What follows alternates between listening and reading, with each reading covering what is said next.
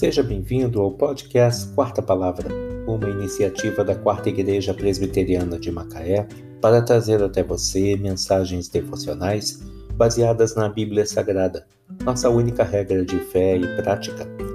Nesta sexta-feira, dia 4 de junho de 2021, veiculamos da primeira temporada o episódio 395, intitulado Lado a Lado, Ombro a Ombro baseado em Atos 11, de 22 a 24. Tendo ele chegado e vendo a graça de Deus, alegrou-se e exortava todos a que, com firmeza de coração, permanecessem no Senhor. O desânimo é uma das estratégias utilizadas por Satanás para atrapalhar a nossa vida. Quantas vezes você e eu já passamos por momentos difíceis que pareciam sem solução? Alguma vez você já pensou em desistir de tudo? Muitas vezes o que necessitamos realmente é de um sorriso, de um abraço, de palavras de encorajamento, de apoio, de um tempo de descanso, de renovo. O Novo Testamento fala sobre um encorajador, Barnabé. Em Atos 4, versículos 36 e 37, lemos que Barnabé significa filho de exortação. Em Atos 11, 24 está escrito que Barnabé era homem bom, cheio do Espírito Santo e de fé, e que exortava todos a que, com firmeza de coração, permanecessem no Senhor, conforme lemos na introdução deste episódio. Barnabé foi também um doador.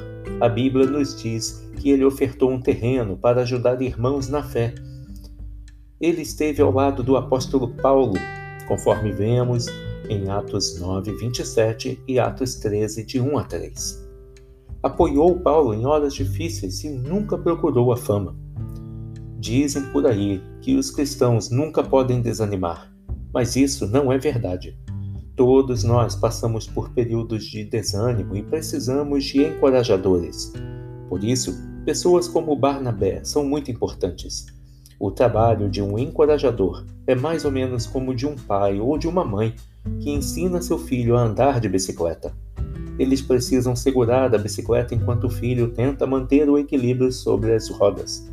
Se a criança cai, o pai ou a mãe precisam ampará-lo, consolá-lo e animá-lo a tentar de novo. Quando finalmente consegue andar sozinho, os pais comemoram com ele. O encorajador é aquele que permanece ao nosso lado quando precisamos de apoio, nos ampara nas horas de tristeza, nos mantém de pé quando necessário e comemora conosco quando estamos felizes. Encorajar é uma tarefa importante entre os cristãos.